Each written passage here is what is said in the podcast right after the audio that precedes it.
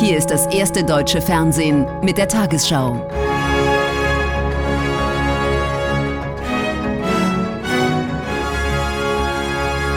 Heute im Studio Susanne Daubner. Guten Abend, meine Damen und Herren. Ich begrüße Sie zur Tagesschau. Die Münchner Sicherheitskonferenz ist mit Beratungen über die außenpolitische Rolle Europas zu Ende gegangen. Der EU-Außenbeauftragte Borrell sagte, die Hilfen für die Ukraine müssten verstärkt werden. Dazu plane die EU ein gemeinsames Beschaffungsverfahren für Munition, ähnlich wie bei den Corona-Impfstoffen. Gestern Abend hatten in München außerdem Vertreter der USA und Chinas zum ersten Mal seit der Ballonaffäre miteinander gesprochen. Tag 3 der Sicherheitskonferenz. Noch einmal ging es um die Krisenhotspots, Nahe Osten, Russland, China und um eine europäische Sicherheitsstrategie. Estlands Ministerpräsidentin Kallas forderte, die EU-Staaten müssten angesichts der russischen Aggression in der Ukraine mehr Geld für Rüstung bereitstellen. Russland verschießt pro Tag so viel Artilleriemunition, wie Europa monatlich herstellt. Und die europäische Rüstungsindustrie hat ihre Produktion noch nicht hochgefahren. EU-Chefdiplomat Borrell unterstützte den Vorschlag von Callas. Das Wichtigste, was Europa jetzt zu tun habe, sei es, die Ukraine weiter mit Waffen zu versorgen.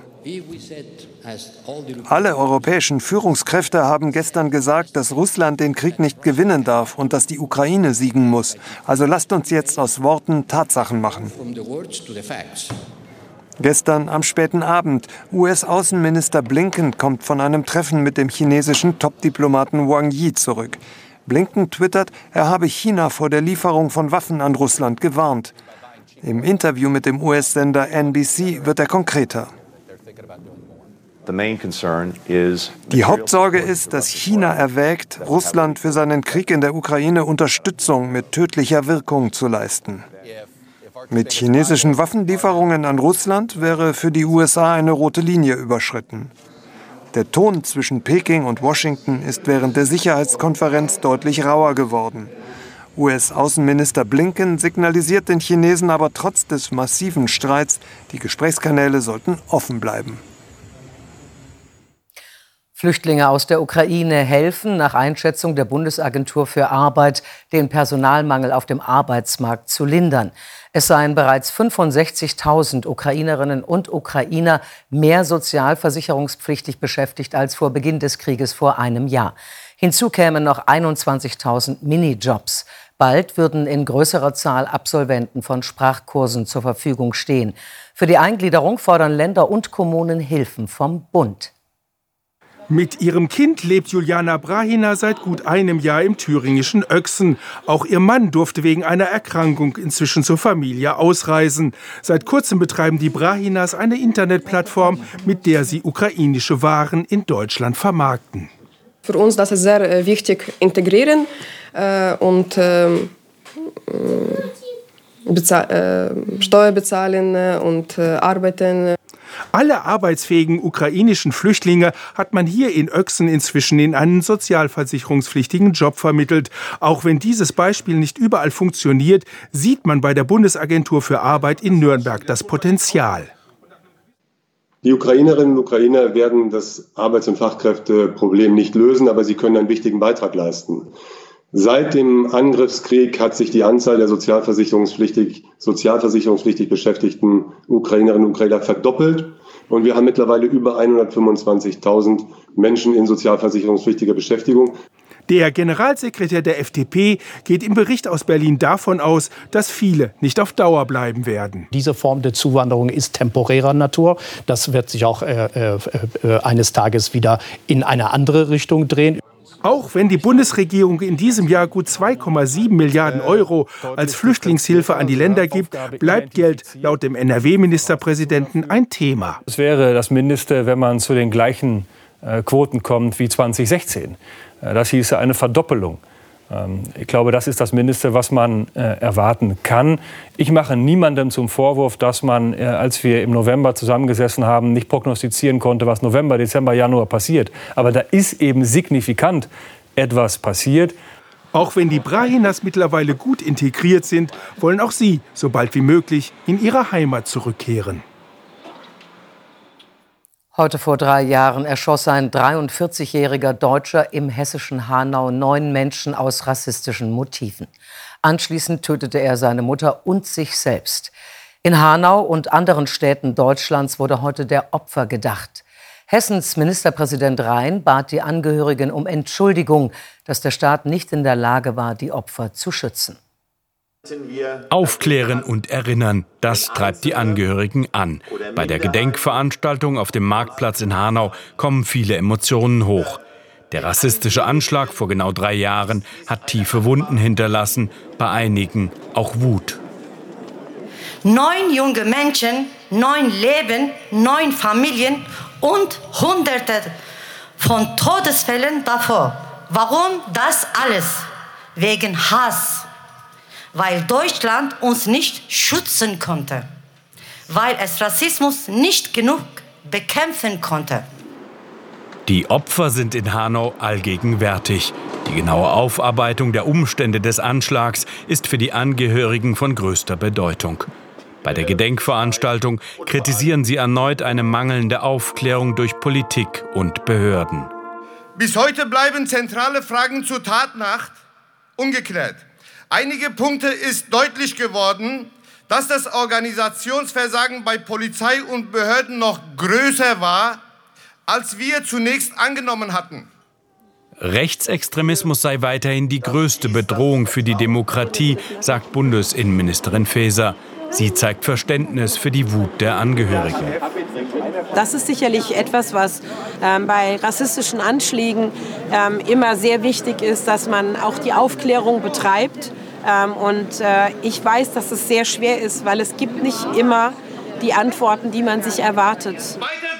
Am frühen Abend versammeln sich in Hanau erneut mehr als 1600 Menschen. Zum gemeinsamen Gedenken ziehen sie mit den Angehörigen an die Tatorte. Die USA stocken die Erdbebenhilfe für die Türkei und Syrien um weitere 100 Millionen Dollar auf.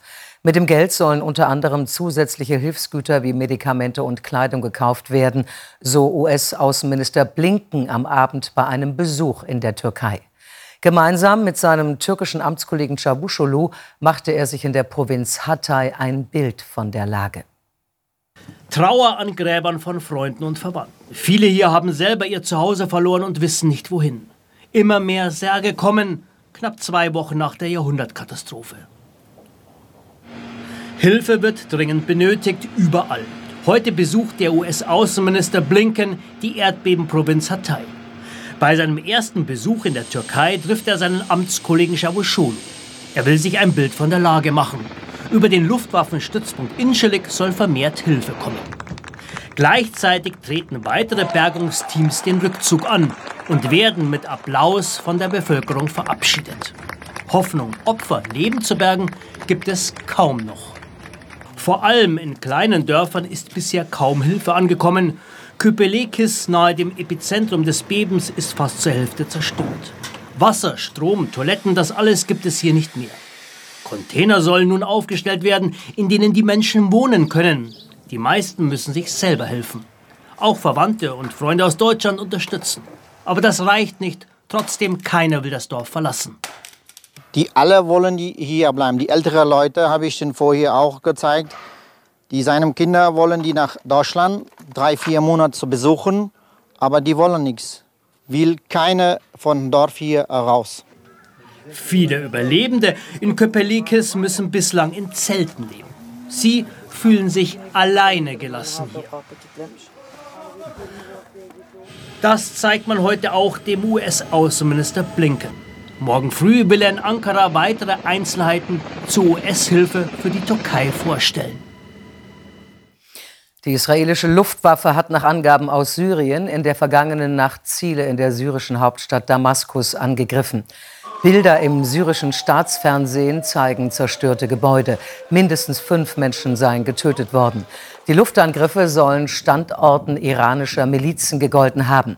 Israel bombardiert seit Jahren Ziele im Nachbarland, um zu verhindern, dass der Iran seinen militärischen Einfluss in Syrien ausbaut. In Israel sind erneut Zehntausende Menschen zu landesweiten Demonstrationen auf die Straße gegangen. Ihr Protest richtet sich gegen die geplante Justizreform der rechtsreligiösen Regierung von Premierminister Netanyahu. Die Reform würde es dem Parlament unter anderem ermöglichen, Urteile des obersten Gerichtes zu widerrufen. Kritiker sehen darin eine Gefahr für die demokratische Gewaltenteilung. Die Pläne sorgen seit Wochen für Proteste im Land. Der US-amerikanische Architekt Daniel Liebeskind ist in der Semperoper mit dem internationalen Dresden-Preis ausgezeichnet worden für seine außerordentlichen Beiträge zur Kultur des Erinnerns und Mahnens.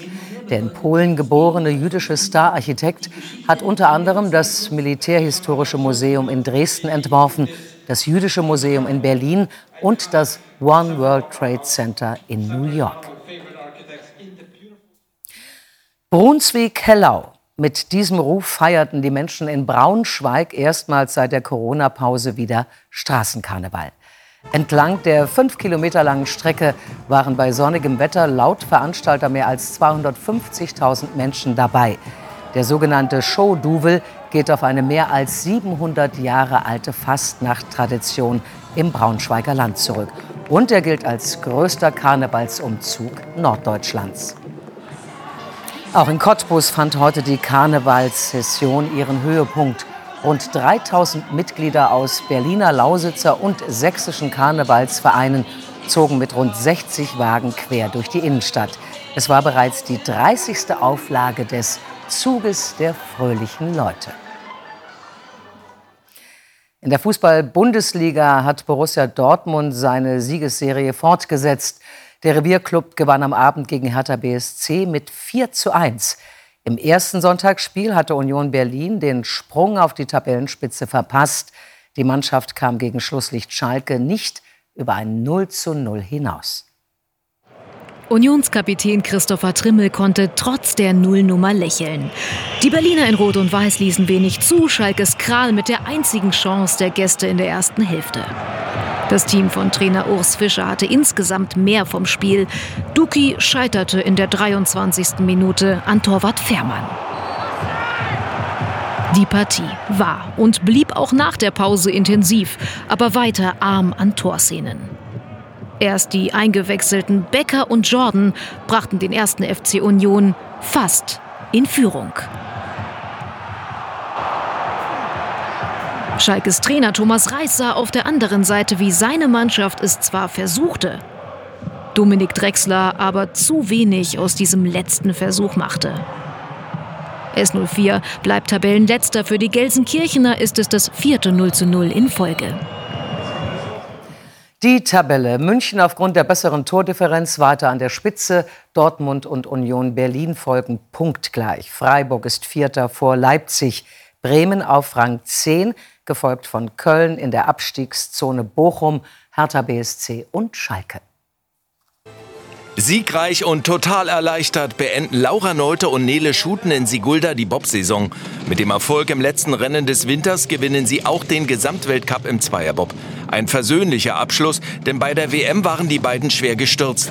Im Kampf um den Gesamtsieg unterliegt Weltmeisterin Kim Kalicki mit Annabel Galander nur knapp. Bei den Herren triumphiert der Dominator dieses Winters, Johannes Lochner. Anerkennend gratulieren die zweiten Francesco Friedrich und Thorsten Marges. Im achten Rennen siegt Johannes Lochner zum sechsten Mal, angeschoben von seiner neuen Startrakete Georg Fleischhauer. Francesco Friedrich gewinnt die Gesamtwertung für den Zweier- und Viererbob. Und nun die Wettervorhersage für morgen Montag, den 20. Februar. Das Hoch über Westeuropa macht sich morgen vor allem im Süden und Südwesten Deutschlands bemerkbar. In der Nacht regnet es erst in der Mitte hier und da, später an der Ostsee. Im Süden ist es klar. Am Tag ist es in der Nordhälfte meist bedeckt, vor allem Richtung Ostsee gebietsweise Regen. Dabei ist es stürmisch. Im Süden ist es überwiegend freundlich und trocken. In der Nacht plus 7 bis minus 1 Grad. Am Tag im Erzgebirge 7 Grad, 17 Grad im Breisgau. Am Dienstag regnet es in der Nordosthälfte hier und da, der Wind lässt nach. Sobald sich der Nebel aufgelöst hat, ist es im Süden und Südwesten sonnig. Am Mittwoch ist es im Osten und Süden noch länger freundlich, sonst mehr Wolken als Sonne, Nebel und im Westen am Nachmittag leichter Regen. Am Donnerstag wechselhaftes Wetter. In den Tagesthemen mit Ingo Zamperoni um 23.15 Uhr berichten ukrainische Frauen, die im Krieg Opfer sexueller Gewalt wurden, über ihr Trauma. Und wir schauen auf den zunehmenden Streit in der Ampelkoalition über Regierungsprojekte und deren Finanzierung. Ich wünsche Ihnen einen angenehmen Abend.